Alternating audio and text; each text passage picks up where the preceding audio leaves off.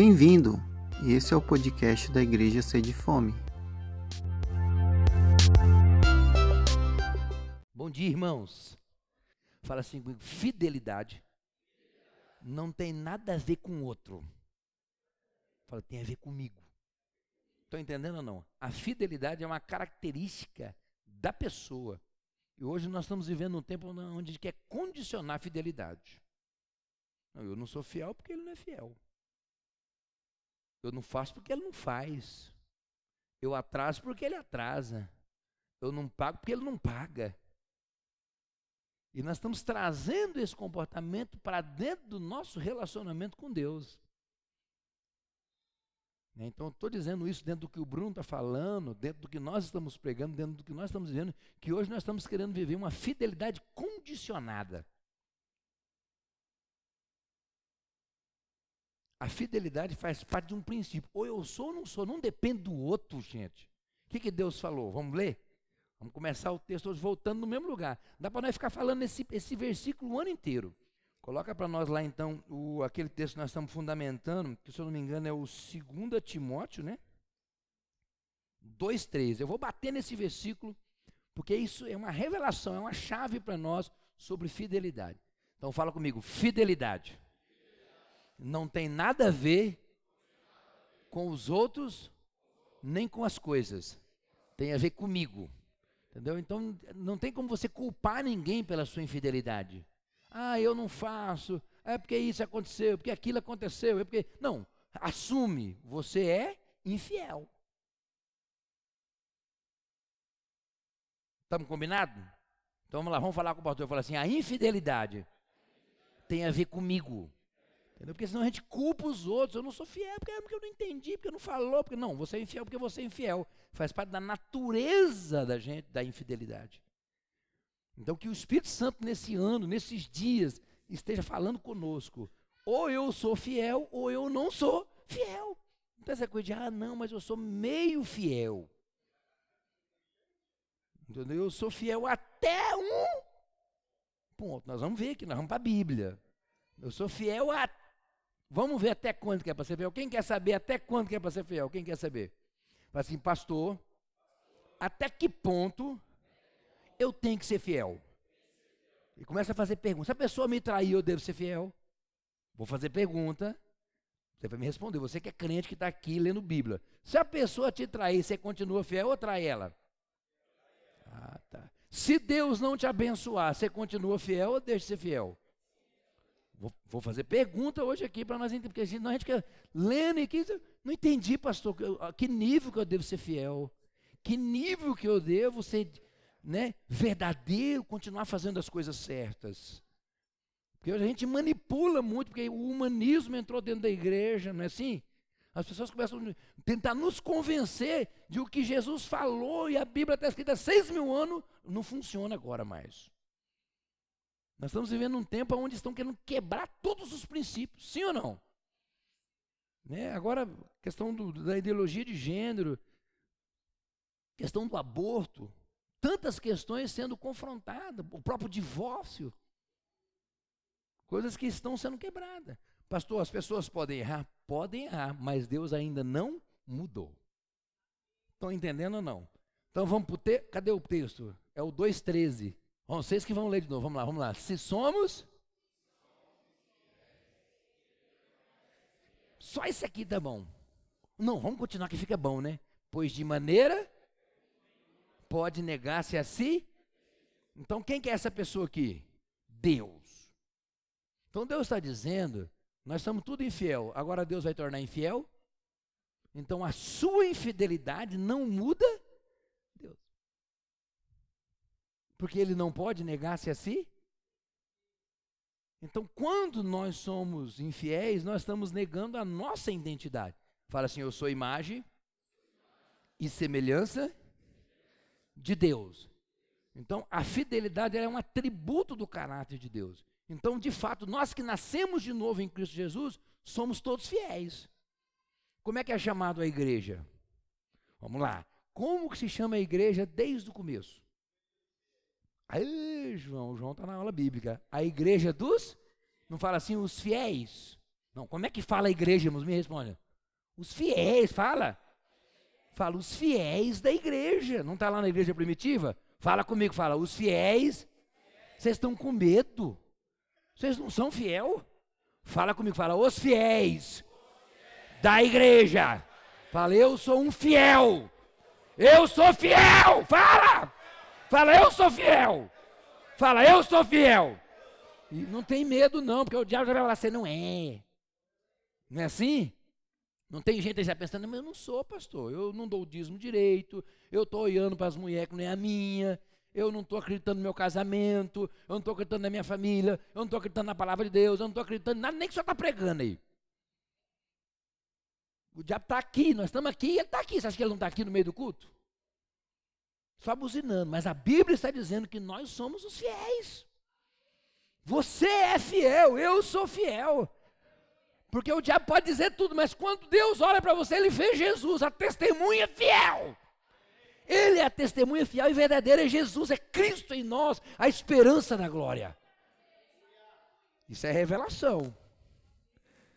Então você pode dizer, mas eu me, em algum momento, pastor, eu errei, eu falhei, eu não acertei no meu casamento, eu não acertei na educação dos meus filhos, eu não acertei nas minhas escolhas, eu bebi, eu usei droga, eu prostituí, tudo bem. Você errou, mas isso não te tornou infiel. Porque Jesus ainda mora em você. E você não mudou. Não negue a sua identidade. Você é um fiel. Todo mundo que nasceu de novo em Cristo Jesus, batizou, ele agora é um fiel. Estão me entendendo ou não? Então, quando eu descubro que eu sou alguma coisa, o que, que eu começo a fazer? Aprender sobre aquilo. Aí começa uma construção de uma vida de fidelidade. Esse é o grande problema da igreja. Você começa a construir uma vida de fidelidade. Você não vai sair do batismo sendo a pessoa mais fiel. Você vai começar a construir isso. E por isso que nesse ano de 2020, Deus vai falar conosco o ano todo sobre fidelidade. E você vai começar a in, in, identificar, você vai começar a sondar na sua vida quais áreas da tua vida você tem sido infiel. E aí eu vou dizer uma coisa para você. Quando você é infiel, quem perde? A infidelidade, irmãos, tem muita gente que se engana. Fala, eu vou ser infiel e o outro vai sofrer. Imagine você. Gente, eu peguei um texto na Bíblia. Isso aqui eu não vou trabalhar hoje, eu vou trabalhar no, na ceia de fevereiro essa palavra.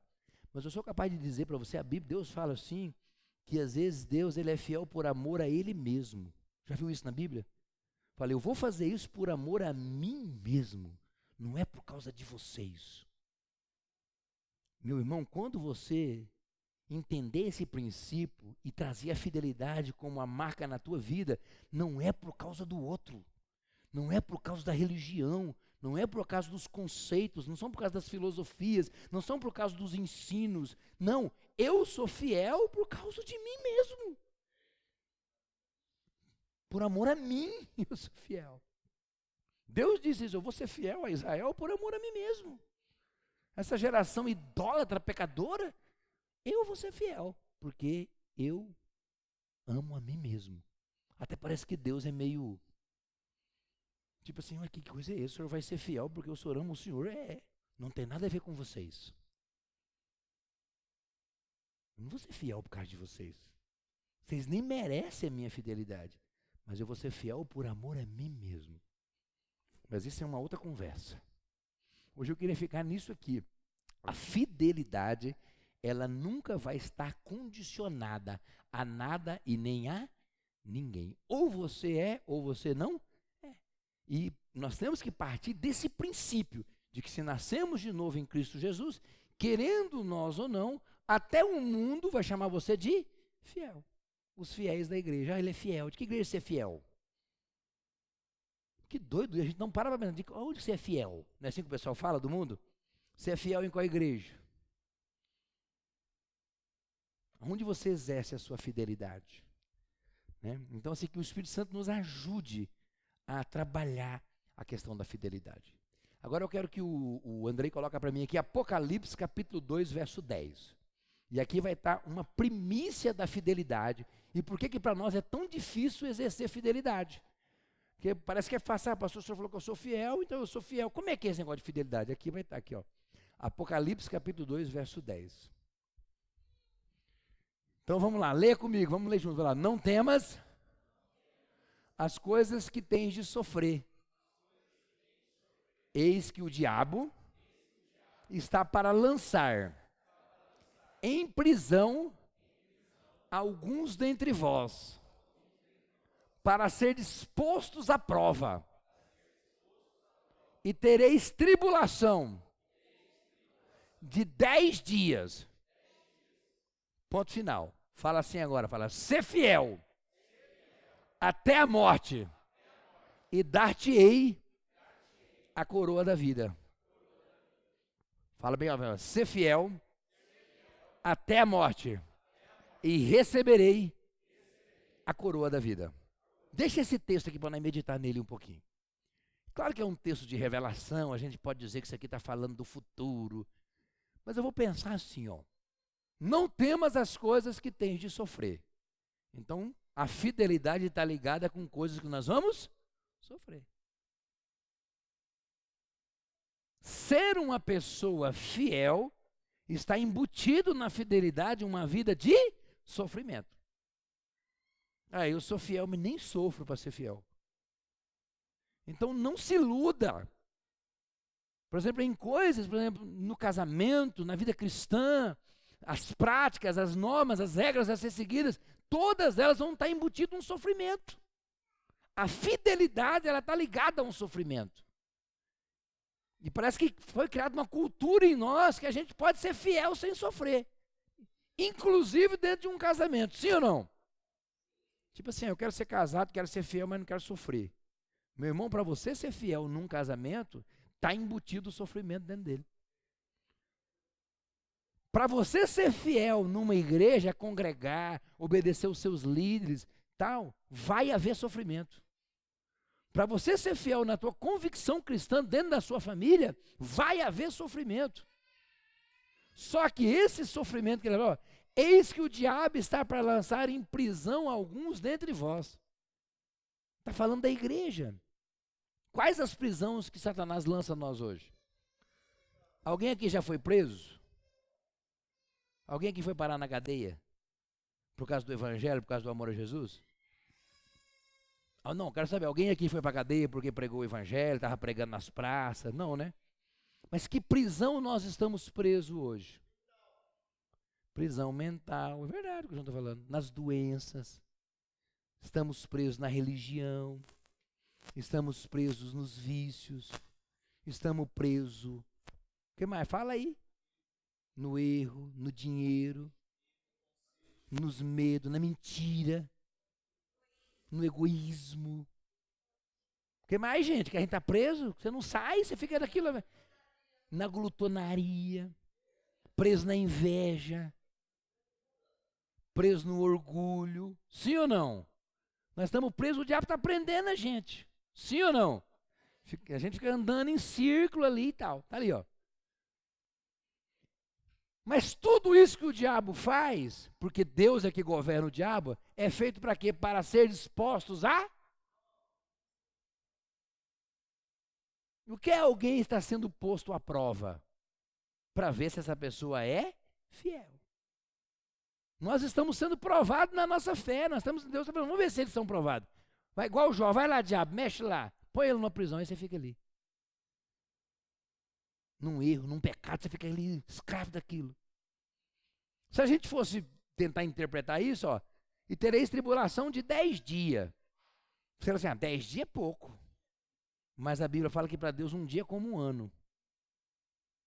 E eu já ouvi alguém falar. Vou falar aqui de uma área que todo mundo sofre, casamento. Alguém um dia falou assim, o pastor Zé falou assim, casamento fica bom depois de dez anos.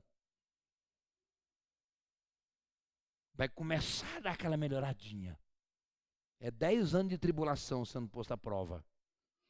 E tem gente querendo desistir de casamento no primeiro ano, no segundo ano, é ou não é? No terceiro ano, nem passou na prova. Então teria que ser autorizado o cara a falar assim, pastor, tá difícil no décimo primeiro ano. Até no décimo está tudo bem. é só a prova. Mas a gente está vivendo um tempo que a gente quer ser fiel só até um. Não, até aqui eu sou fiel, pastor. Passou daqui eu não sou. Mas que fidelidade é essa? Que fidelidade é essa que nós dizemos que tem um limite para ser fiel, tem um limite para suportar, tem um limite para caminhar? Ser fiel até a morte e dar-te a coroa dá? Vai no versículo 11 para mim, Andrei. Próximo versículo. Vamos, vamos meditar, irmãos. Fidelidade. Olha o que, que, ele diz aqui. Quem tem ouvido, ouça o que o Espírito diz a. O vencedor de nenhum modo sofrerá o dano da segunda. Lembra do primeiro trem que eu tenho pregado aqui? Lembra do, primeiro arrebatamento? Quem que vai subir no primeiro trem? Quem foi fiel até a morte ou quem negociou fidelidade? Está falando aqui, ó, quem tem ouvido, ouça. Ó. O vencedor não sofrerá o dano da segunda morte, receberá a coroa da vida. A gente tem que pregar essas coisas, está na Bíblia, mas a gente não vê. Tá aqui, ó. João falando para a igreja, gente, vai ter tribulação, vai ter prova, mas Deus vai selecionar os vencedores, aqueles que vão ser fiéis até a morte. Estamos juntos? Fala assim, fidelidade. Não tem nada a ver com ninguém. Tem a ver comigo. Fala comigo, fidelidade envolve sofrimento. Nunca ninguém vai te enganar. O pastor, nunca fiquei sabendo, não. O pastor já falou. Para ser fiel, tem sofrimento. Não, é bíblico, irmãos. Ah, não, eu sou fiel, mas não quero sofrimento nenhum. Não quero compromisso com ninguém, não quero ninguém enchendo meu saco, não quero problema, não quero estresse, não quero ninguém me perseguindo. Meu irmão, fidelidade tem a ver com posicionamento. Quando você se posiciona em algo, vai vir os ataques. Nós vamos ver isso na palavra, que a fidelidade ela, ela tem um preço. Né? Então vamos lá. Eu quero ler com vocês agora, para a gente poder continuar. 2 Timóteo capítulo 1 e versículo 5, ainda sobre fidelidade. 2 Timóteo, o capítulo 2, né, o verso 1 e o 5. Olha o que o apóstolo Paulo fala a Timóteo, ainda falando sobre fidelidade, ainda no capítulo 2. Isso aí. Tu, pois, filho meu, fortifica-te na graça que está em Cristo Jesus. Vamos ver o 2, é isso. Aqui. E que de minha parte ouviste através de muito testemunho. Isso mesmo transmite a homens fiéis e também idôneos para instruir a outros. Então Deus está, Paulo está falando, Timóteo, é o seguinte, ó, tudo que eu passei para você de Jesus, o testemunho, você transmite isso a homens fiéis e idôneos. Então, a chamada de Deus para nós hoje, nós já falamos isso no culto passado, que nós somos dispenseiros da graça, nós somos o lugar onde Deus vai confiar as coisas dele, e Deus procura os fiéis da terra. Por quê? Porque Deus precisa transmitir o evangelho. Ele precisa ser avançado o testemunho de Jesus, mas tem que ser transmitido por homens fiéis e idôneos, para que outros possam ser instruídos. Então hoje nós como igreja que temos que instruir o mundo perdido, o mundo caído, levar o evangelho, levar as boas novas, somos discípulos de Jesus, é necessário que nós sejamos encontrados fiéis e idôneos. E talvez se você perguntasse para mim qual é a grande dificuldade da igreja hoje em transmitir a verdade daqui para fora, é a falta de fidelidade e de idoneidade.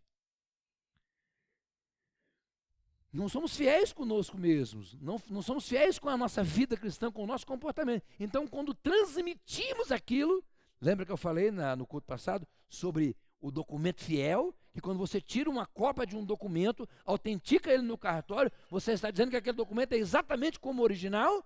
Então, hoje, quando nós transmitimos o Evangelho, transmitimos a vida de Jesus, nós transmitimos ele contaminado, porque a nossa vida está infiel, a nossa vida está incontaminada está contaminada. E por isso nós geramos pessoas contaminadas, geramos pessoas com um coração longe de Deus. Então, esse tempo agora para nós como igreja é o que vai ser transmitido através da minha vida. O que vai sair da minha boca quando eu for falar de Jesus? Que nível de fidelidade eu tenho com Deus a ponto de influenciar alguém, ao ponto de levar alguém para perto de Jesus? E é por isso, irmãos, que eu me preocupo muito como pastor. E às vezes não, não parece ser muito agradável as mensagens que eu prego e nem o estilo de vida que eu tenho. Por quê? Porque eu não acredito em um evangelho de palavras. Eu não acredito no evangelho onde eu falo para você uma coisa aqui, mas eu vivo diferente. Eu falo que o grande problema nosso hoje está baseado no nosso caráter. Nisso aqui que Paulo está falando para Timóteo. Tem que ser fiel e idôneo. Senão não adianta falar. E aí, quando nós queremos transmitir um evangelho infiel e sem caráter, o que a gente gera? Pessoas infiéis e sem caráter. E aí multiplica-se isso. E aí você tem uma igreja doente. Uma igreja que não consegue prosperar no propósito de Deus por causa da infidelidade e a falta de idoneidade. E aí a gente tem todo um humanismo, todo um sistema mundano, temos toda uma cultura diabólica para nos apoiar nisso. Não, não faço por causa disso, não faço por causa daquilo, não me santifico por causa daquele, é culpa do líder A, do líder B, do líder C, do fulano, da igreja, daquilo, daquilo, daquilo. Mas o que tem a ver a minha fidelidade com os outros? Eu não oro porque fulano orava e pecou. Eu não leio a Bíblia porque fulano lê a Bíblia e errou. Eu não faço o bem porque fulano faz o bem não sei o quê. Eu não vou na igreja porque alguém foi na igreja e pecou. Eu não tomo ceia porque o outro tomava ceia e fez aquilo. Estamos todo o tempo condicionando a nossa fidelidade a Deus com as outras pessoas. Sim ou não, irmãos? E Deus algum dia mudou isso aqui? A palavra de Deus mudou, ele condicionou, falou: não, agora vamos mudar a Bíblia porque fulano pecou. Agora mudou a Bíblia, um pastor aí pecou, o líder tal pecou, o outro errou, o outro falhou, o outro usou o dom errado, o outro. Oh, agora nós vamos mudar. Não, continua fiel, a mesma palavra. Então eu queria desafiar você como igreja, eu como igreja, nesse tempo, nesse ano de 2020, que você se torne um fiel de verdade. Que quando alguém olhar para você e falar assim, lá vem um fiel, se ele falar, pode confiar. E começa isso que nos pequenos detalhes. Né? Começa essa fidelidade no pouco. E aí eu quero dar agora dois exemplos bíblicos de fidelidade sobre o que nós estamos falando, ser fiel até a morte da tia coroa da vida. Né? Coloca para mim aqui, é Atos capítulo 4, verso 36 e 37. Aqui Ananias e Safira. Olha a fidelidade de Ananias e Safira como estava totalmente condicionada, influenciada. Olha aqui, vamos ler isso aqui, ó. Todo mundo conhece esse, essa história. José é quem os apóstolos deram o sobrenome de Bernabé, que quer dizer filho da exortação, levita natural de Chipre. Continua. Como tivesse um campo vendendo, trouxe-o o preço e depositou aos pés dos apóstolos. Então, o cara era um discípulo de Jesus na época, foi lá, vendeu a propriedade dele, os apóstolos estavam lá, foi lá e depositou todo o preço no pé dos apóstolos. Continua. Versículo 38. É até aí? Então volta, volta, volta vai para o 38. É, vai para o capítulo 5. É o 36 e 37, vai para o 5. Aqui vai falar a história de Ananias, só para vocês entenderem o contexto, né? Vai para o capítulo 5.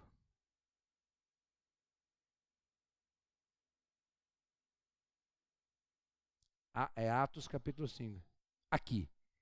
Entretanto, certo homem chamado Ananias, com sua mulher Safira, vendeu uma propriedade. Então José tinha vendido a propriedade, né? Todo mundo ficou sabendo, cara, que coisa linda. Imagina a igreja primitiva, né?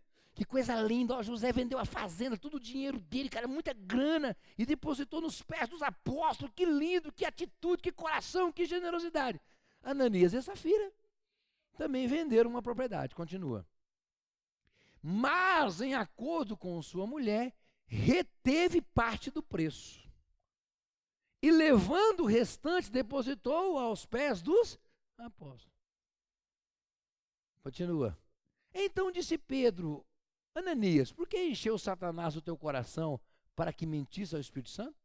Você entendeu que ele não falou para os apóstolos, ele falou para a mulher. Falou, nós vamos vender tudo. E nós vamos ficar igual José. Nós vamos chegar lá e falar que nós estamos dando tudo para Deus.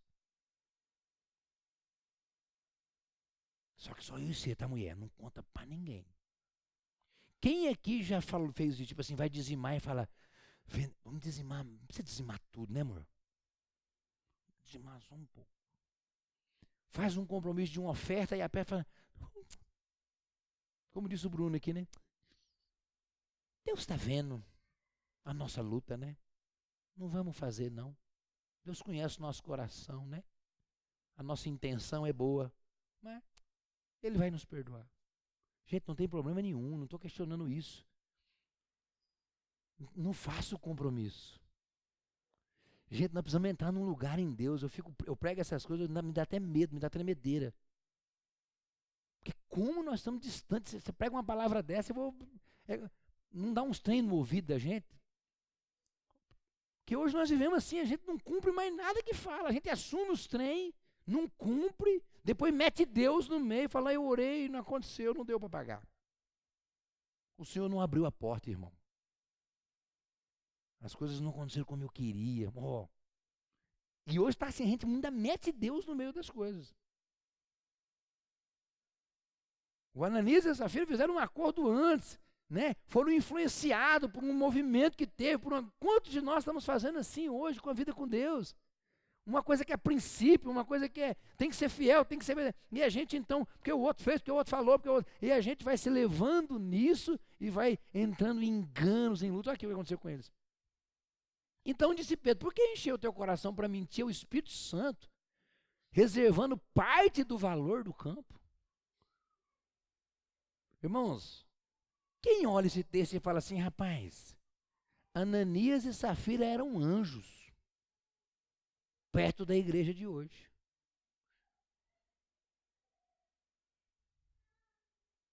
E a gente lê isso aqui na Bíblia e fala assim: meu Deus, que coisa feia, hein? Não, eu não sei, eu estou falando de mim, né? Eu acho que vocês é mais cliente que eu. Mas eu, Ananias e Safira, está dando um show em mim. Que ainda entregaram parte. Veja como isso é sério, veja como Deus, a gente olha para isso aqui e fala, cara, se a glória de Deus viesse hoje na igreja, no nível que estava na igreja primitiva, morria metade. Sim ou não, irmãos? Por causa do nosso nível de infidelidade. É muito alto o nosso nível de infidelidade. Nós temos que assumir isso como igreja. E a partir desse entendimento, assim, nós vamos mudar. E é nas pequenas coisas que a gente volta a ser fiel. Mas continua. Conservando-o porventura não seria teu? seja, Deus não quer nada teu, não. Se é teu, se é teu, é teu. Porque isso aqui não era um dízimo, era uma oferta. Não era o dízimo de Ananias. Ele falou, não, nós queremos ofertar a nossa fazenda, nós queremos dar. Nós queremos ofertar. Então não era teu, você podia ficar com tudo. Como, pois, atentaste no coração este desígnio, não mentiste aos homens, mas a Deus. Continua, vamos continuar a história. Ouvindo essas palavras, Ananias caiu e morreu. Expirou, morreu, irmãos, ele morreu. O cara mentiu para Deus e essa mentira gerou morte. Aí eu pergunto para você e para mim. Vamos imaginar que Deus está muito misericordioso, agora ele não mata a gente.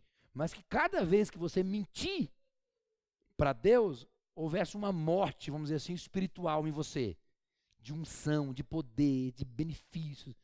Como nós estaríamos hoje? Cada vez que você diz, por exemplo, que orar e não orou. Cada vez que você falou que você ia ler a Bíblia e não leu. Cada vez que você falou que você ia ofertar e não ofertou. Cada vez que você falou que ia falar de Jesus para alguém e não falou. Cada vez que você canta e fala que vai adorar, que vai amar e que vai servir a Deus e que vai e você não faz. Imagine se cada mentira nossa nós morresse um pouquinho. Espiritualmente falando. Estão me entendendo ou não?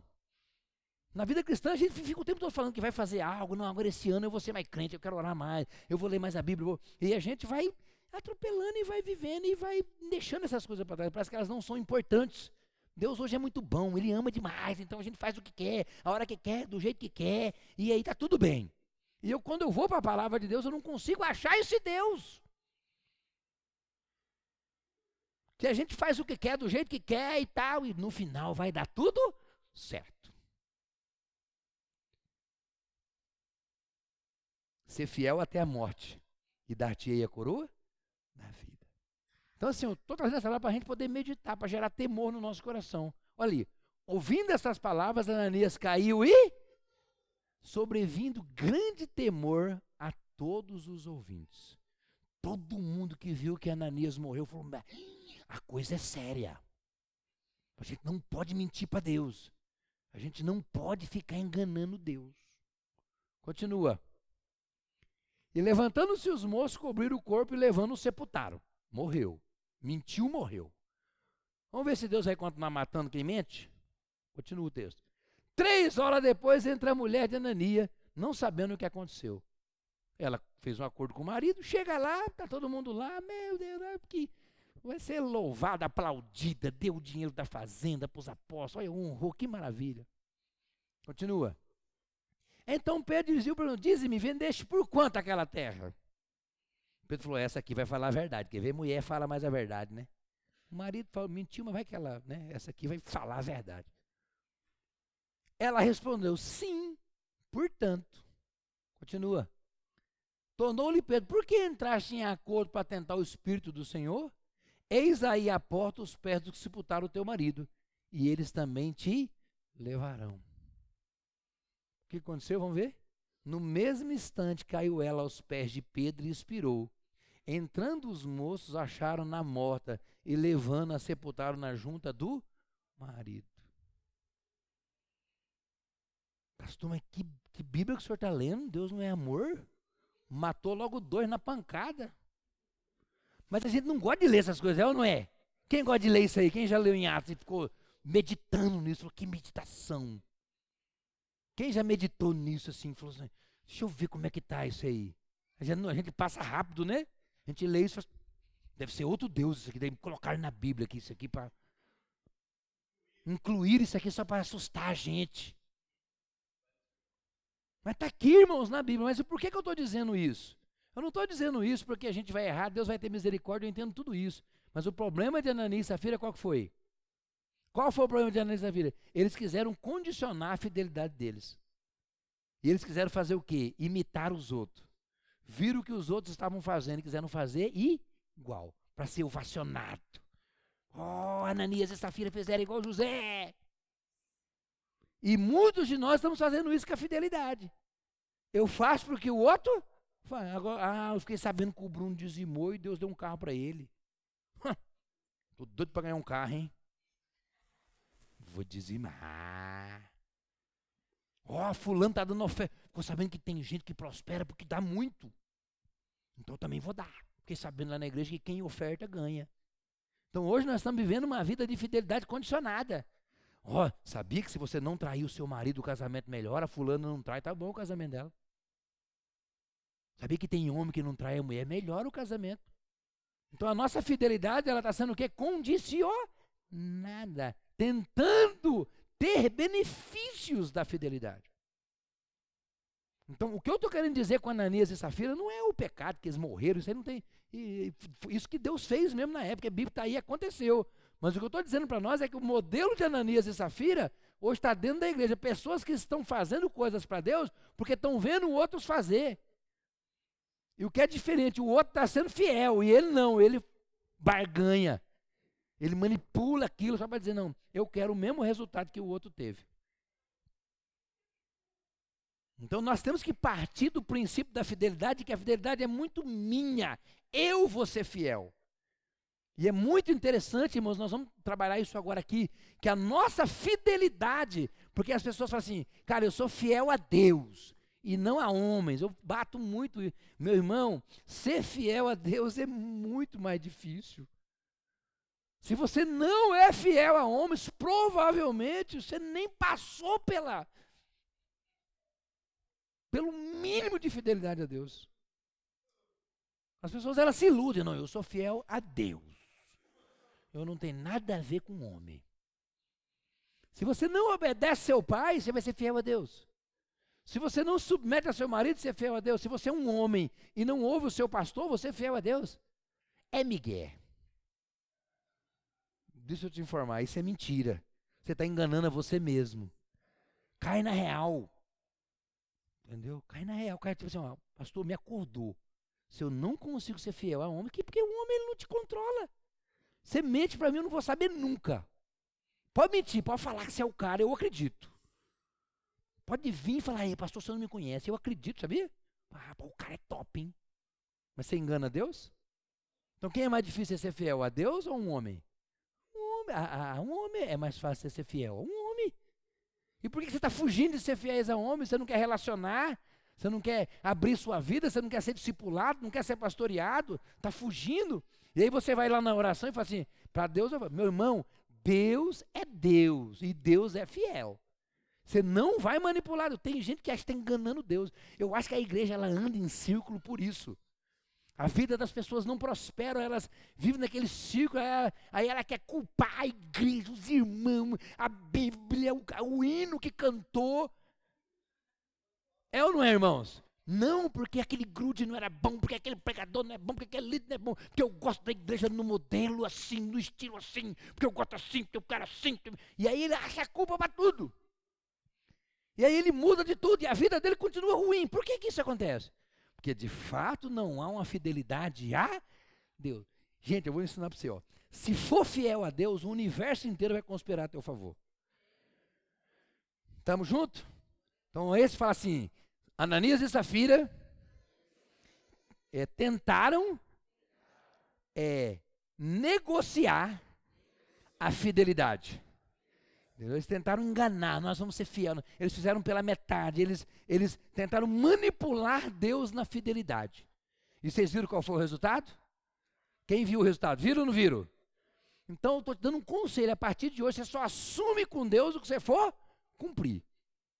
Fala assim, pastor, eu, é, Deus, eu não vou fazer. Deus, isso aqui eu vou fazer. E faz. Ficou a dica ou não? Você acredita que sua vida vai ser mais fiel, sim ou não? Quando Deus olhar para você e falar, cara, ali é um fiel, ali se ele falar eu posso confiar. Que seja o mínimo, que seja o que ele suporta, ele vai fazer. Agora coloca para mim aqui, o, o, o Andrei, o Esther, capítulo 4, do versículo 15 ao 17. Então, Ananias e Safira, eles negociaram ali, né? E aconteceu isso, vocês viram, eles condicionaram, quiseram ovacionar, quiseram imitar José, quiseram pegar uma glória que não era deles, né? Enfim. Pegaram ali uma onda de coisas e foram fazer igual. Olha o que aconteceu aqui quando o povo judeu estava ali sobre o domínio do rei Assuero, sobre Mordecai, todo mundo sabe a história, e eles iam morrer, ia ser destruído todo o povo judeu. E aí só tinha uma saída que era Esther, que era prima de Mordecai, se não me engano, e ela estava no palácio para se tornar rainha. E o povo judeu estava todo com um decreto de morte.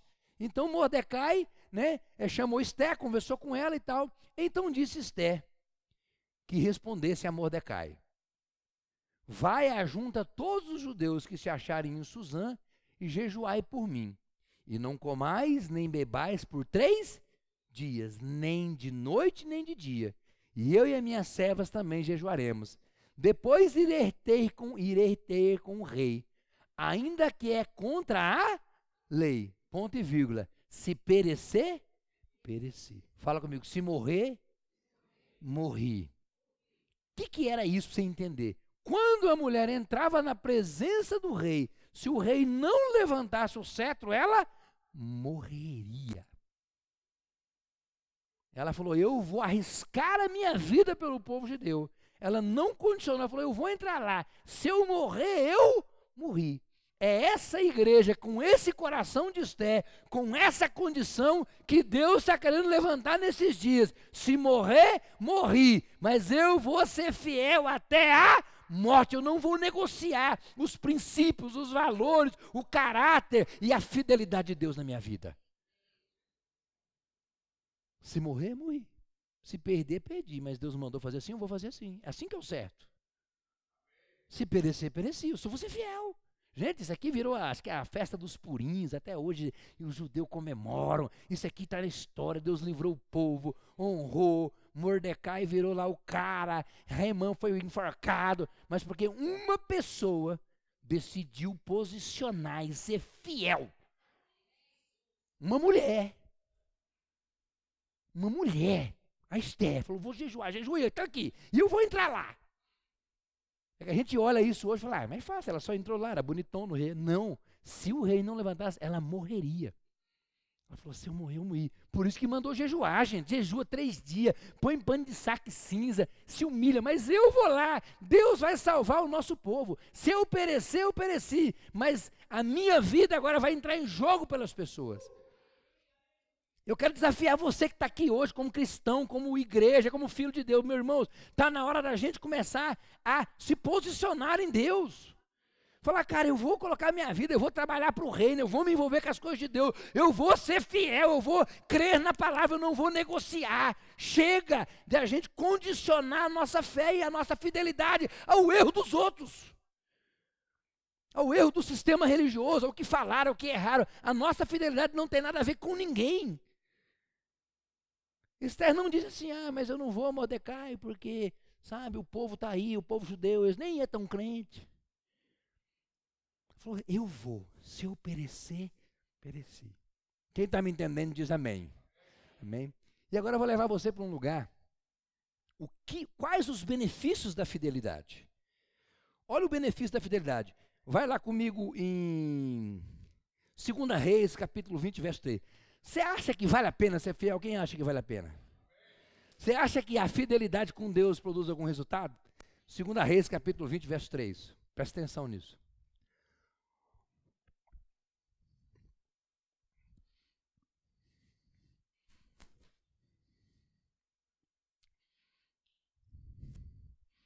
Vamos, vamos voltar um pouquinho, né? Vai no 1, vamos ver se o 1 vai contar a história legal. Naqueles dias, Ezequias adoeceu de uma enfermidade mortal. Veio ter com ele o profeta Isaías e lhe disse: Assim diz o Senhor: põe em ordem a tua casa, porque morrerás e não viverá. Imagine hoje chegando alguém para você e falando assim: Ó, Lael, põe em ordem a tua vida que você vai morrer. Bruninha, o, o Brendinha, você vai morrer. Mateus, você vai morrer. Marquinhos, põe em ordem a tua casa. Daqui três dias você está morto. Sueli, daqui três dias vai morrer. Dedé vai morrer. Viu? Você vai morrer. Você já escondeu, Bento? Está aqui, ó, é Bíblia. O profeta veio e falou: ó, organiza a tua vida. E o profeta naquela época era organiza que você vai morrer. Olha a história. Olha o dois, vamos ler. Então virou Ezequiel o rosto para a parede e orou ao Senhor, dizendo: Para aí, irmão, se Deus falasse que você fosse morrer hoje, que oração que você ia fazer? Por que, que você merecia ficar vivo? Não, estou fazendo uma pergunta. Por que, que você ia pedir para Deus vida? Seria útil você continuar vivo para Deus?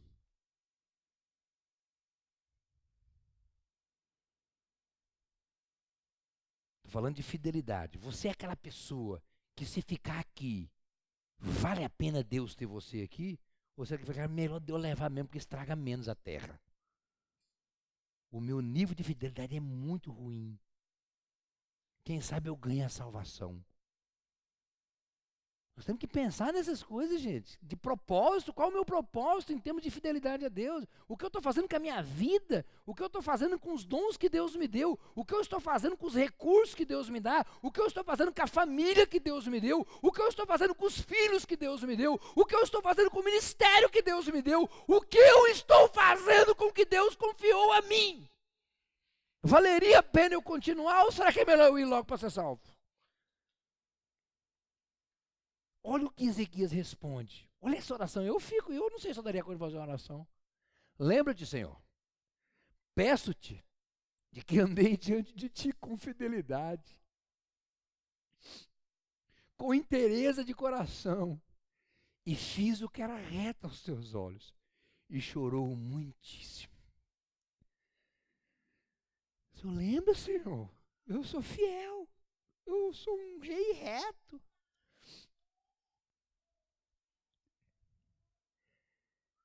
Quantas situações chegam na nossa vida que a gente não quer passar, sim ou não? Faça uma avaliação agora aí. Qual área da tua vida você poderia arguir com Deus? Tipo dizer, Senhor, eu sou fiel. Eu vou contar um testemunho para vocês. Porque essa área pega muito, eu sei que pega.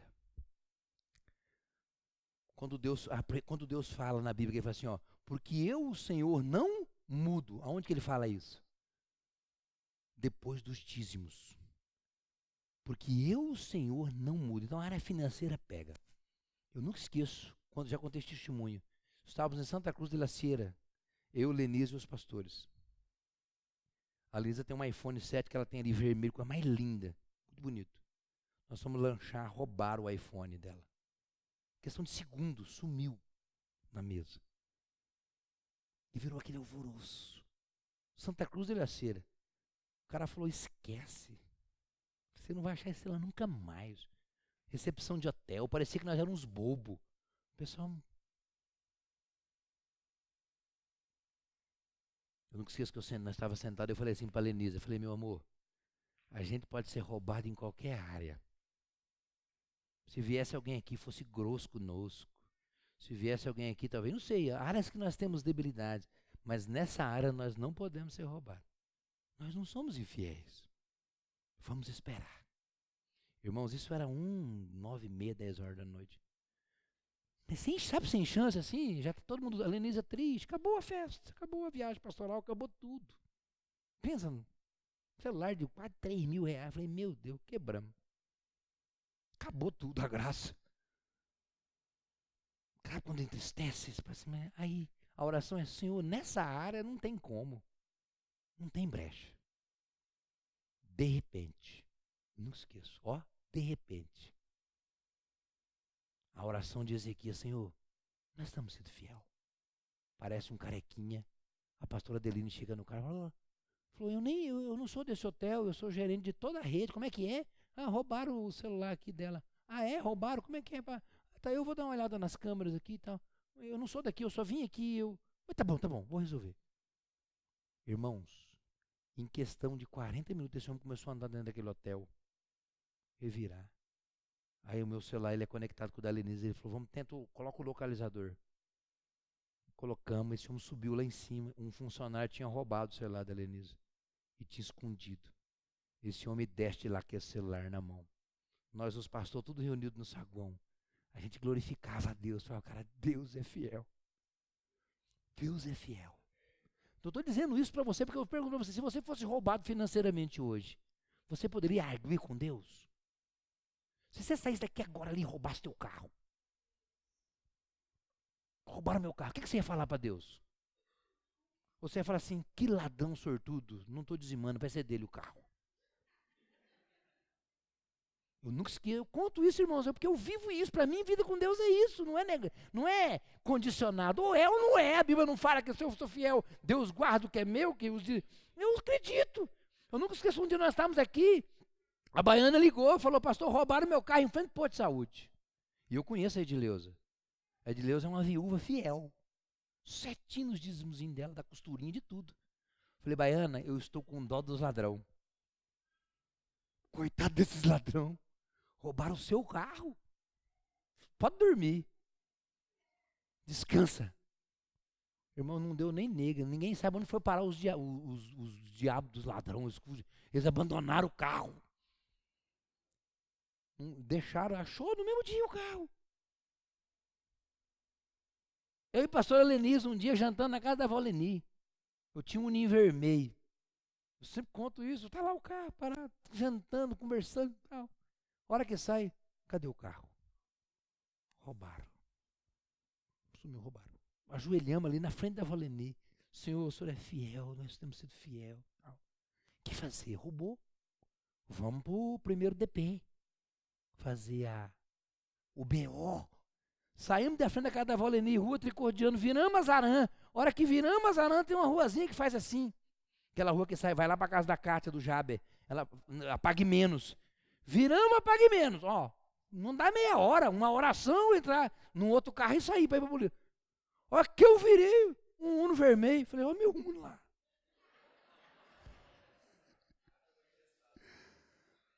Rapaz. Aí teve que ligar para a polícia para vir, tudo bem. O que aconteceu? Não... Ó, geralmente eles levam pneu, macaco, macaco lá, pneu lá. Eu acho que tinha mais gasolina quando eu peguei do que quando pegaram. A gente tem que contar essas experiências para você sob fidelidade. Mas vamos lá, essa história é gostosa, vamos lá. Vamos ver o que aconteceu. Então disse Ezequiel, continua o 4, pode continuar. O 4. Antes que Isaías tivesse saído da parte central da cidade, veio a ele a palavra do Senhor. Irmão, pensa a situação do profeta. Ó, você vai morrer, Juliano. Ó, o profeta sai. Deus mandou dar. Mas morreu, daqui três dias morre. Aí o cara nem sai da cidade, Deus fala, volta lá que o cara é fiel. Eu esqueci de vir na minha anotação aqui, né? O cara é fiel e o cara está requerendo a fidelidade dele. Ele me pediu, chorou. Isaías, volta lá. Aí Isaías. Olha, volta lá. O cara nem saiu. Irmãos, a fidelidade, por isso que ela é rápida.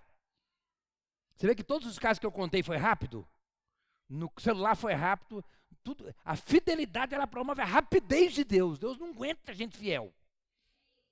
Deus vê um fiel e fala: Esse é do meu, o que tiver que fazer. Olha o que, que Deus. Gente, presta atenção. Olha o que, que Deus faz quando acha gente fiel. Presta atenção. Antes que Isaías, primeiro ele já vai lá e muda o profeta. Fala, Isaías, obedece, volta lá. O versículo 5. Volta e diz a Ezequias, príncipe do meu povo. Olha que louco. Assim diz o Senhor, o Deus de Davi, teu pai. Ouvi a tua oração. Olha que duas coisas gostosas. Ouvi a tua e vi as tuas. Então ele orou e chorou. Orou e chorou. Duas coisas mudou. Deus falou, cara, eu ouvi a tua oração. E eu também vi as suas lágrimas. Ouvi a tua oração e ouvi as tuas lágrimas. Eis que eu te. Ao terceiro dia subirás à casa do Senhor. Tipo assim, o que era para morrer agora vai viver. Eu te curarei. Deus falou: Ó, oh, Ezequias, negócio é meu. Eu vou te curar. Era para você morrer. Então ele já estava doente, sim ou não? Estava doente ou não estava? Deus está falando, você está doente, era para morrer, mas eu vou te curar. Continua. Acrescentarei aos teus dias 15 anos. Você vê que Deus é aquela coisa doida. O que Deus falou para ele? Quantos anos ele ia viver? 15. Ele, quantos anos ele viveu? 15 anos. Deus é tudo, ele dá dia. Você vai viver mais 15 anos. Deixa comigo, vou curar o seu e vou dar mais 15 anos de vida. E Deus deu exatamente e das mãos do Deus. Aí Deus é assim, ele não é um Deus assim que. Ele faz tudo. Ele falou, além de eu te dar a vida, Ezequias estava numa fria. Lembra do rei da Síria? Aquela história que eu conto para vocês, de que um anjo destruiu 185 mil. É isso aqui. Depois disso aqui acontece isso aí, ó. Te livrarei das mãos do rei da Síria e a ti darei esta cidade. E defenderei esta cidade, olha aqui, por amor de mim e por amor de Davi, meu servo. Defenderei esta cidade por amor de mim, por amor de Davi, meu servo. E vou, vou usar você, Ezequiel, porque você é fiel. Então eu vou te dar vida e através de você eu vou livrar. Então, irmãos, Deus, quando encontra alguém fiel, Ele abençoa e usa, e, e leva e envia. Vamos continuar. Disse mais Isaías: Tomai uma pasta de figos. Aqui eu falo do que? Que Deus, Ele não faz só o espiritual. Ele usou a medicina. Falou: você pega uma pasta de figo e põe sobre a úlcera. Então, às vezes, a gente fala assim: eu só vou é, saber que é de Deus se eu não precisar tomar remédio. Se Deus só me curar, eu não vou no médico, eu não tomo remédio. É Deus, ele tem que curar eu assim, ó. Quero que venha um negócio e arranca tudo. Já viu o crente assim? O que, que Deus falou para ele? Não, eu vou te curar, mas você vai lá, vai pegar uma pasta de figo e vai passar na ferida e ela vai ser curada. Ele usou as, as, as ferramentas naturais. Aquilo que tinha disponível na época. Toma lá a pasta de figo, põe e você vai ser curado. E ele recuperou a saúde, sarou. O homem não vai morrer mais por causa da fidelidade do homem, porque ele era reto, porque ele adorava Jesus. Continua. Não parou aí não. Ezequias disse a Isaías: Qual será o sinal de que o Senhor me curará? e que ao terceiro dia subirei à casa do Senhor? Eu quero um sinal, porque vai que você fala tudo isso aí eu morro. Eu quero um sinal de Deus. Gente, olha aqui, gente fiel, até. Hã? Então, gente fiel fala, eu quero ver se Deus vai fazer. Como é que, qual é o sinal que eu vou ter que Deus vai fazer na minha vida? Mostra para mim, ô Isaías. Continua lá. Respondeu Isaías: ser-te-á isso da parte do Senhor como sinal que ele cumprirá a palavra que disse. Adiantar-se-á a sombra de 10 graus ou retrocederá? Gente, você não está entendendo. Deus falou assim para ele, ó, o que, que você quer? Eu posso pegar, agora é 9,52, eu não sei quando dá 10 graus. Eu vou, agora vai, aquele relógio vai mudar agora, vai aparecer lá, tipo, 10 e meia agora. Vai adiantar o relógio. Ou vai retroceder. Agora não vai ser 10 e meia, o sol vai voltar e agora vai ser 9 e meia. Esse é o sinal que eu vou te dar, de que eu vou te curar. Aí o Ezequias, que era ousado demais, esse cara, meu Deus do céu, o que ele falou. Então diz Ezequiel, é fácil adiantar 10 graus. Né? Porém, não aconteça. Antes retroceda. Se Deus é Deus, é Deus que está falando comigo, esses 15 anos é Ele que vai me dar, então eu quero que o relógio volta 10 graus. Vamos ver, vamos imaginar isso. Um relógio é 360. Dá 24 horas. 10 graus dá quantos minutos? Uns 5, 6 minutos. Então ele fez o sol voltar aí 5, 6 minutos. Entendeu? É isso que aconteceu. Aí que aconteceu? Vamos ver se aconteceu isso, vamos lá. Então o profeta clamou o Senhor e fez retroceder 10 graus a sombra lançada pelo sol declinante no relógio de Acais. Então, como que eu quero terminar essa mensagem com você hoje? Será que vale a pena ser fiel? Será que hoje você pode chegar diante de Deus como Ezequias chegou e falou: Senhor, eu sou reto, eu sou fiel perante o Senhor? Em qual situação da tua vida hoje que você poderia clamar a Deus e dizer, ó, Senhor, o Senhor sabe que eu sou fiel, então muda isso. Eu sou reto, eu ando nos teus caminhos, eu tenho alianças, eu sou firme. Mas eu, eu queria, não queria terminar essa mensagem aqui ainda não. Vocês vão me dar, eu, talvez eu, eu, passe, eu vou ser fiel no horário, talvez cinco minutinhos só. Só 10 graus eu vou adiantar, amém? Coloca aqui para mim o Daniel 3,7, Andrei. Olha isso aqui, irmãos, olha isso. Eu fico, meu Jesus, como nós precisamos disso. Olha aqui. A fidelidade nunca pode ser condicionada. A fidelidade não está ligada com o resultado. A fidelidade não está ligada, entendeu? A fidelidade é um comportamento que você tem e que te dá direitos. Por eu ser fiel, eu tenho um direito, sim ou não? A fidelidade, ela me dá direito. Mas Tipo assim, Deus é que vai definir. Deus poderia dizer para Ezequiel: Não, Ezequiel, você foi fiel, você já viveu os benefícios da tua fidelidade, vai morrer mesmo. Mas ele tinha direito, como ele era, ele tinha direito. Agora, uma pessoa que não era fiel tinha direito de pelo menos conversar com Deus? Eu não ia falar: Como que eu vou pedir vida para Deus se eu sou um vida torta? Como que eu vou clamar a Deus se eu estou fazendo tudo errado? Como que eu vou arguir o Senhor com uma vida tão relaxada? Então ele tinha o direito de pedir. Deus poderia dizer não, mas Deus falou: não, eu ouvi a tua oração. Eu vi as tuas lágrimas e como você caminha. Então, além de eu te dar a vida, eu ainda vou te usar.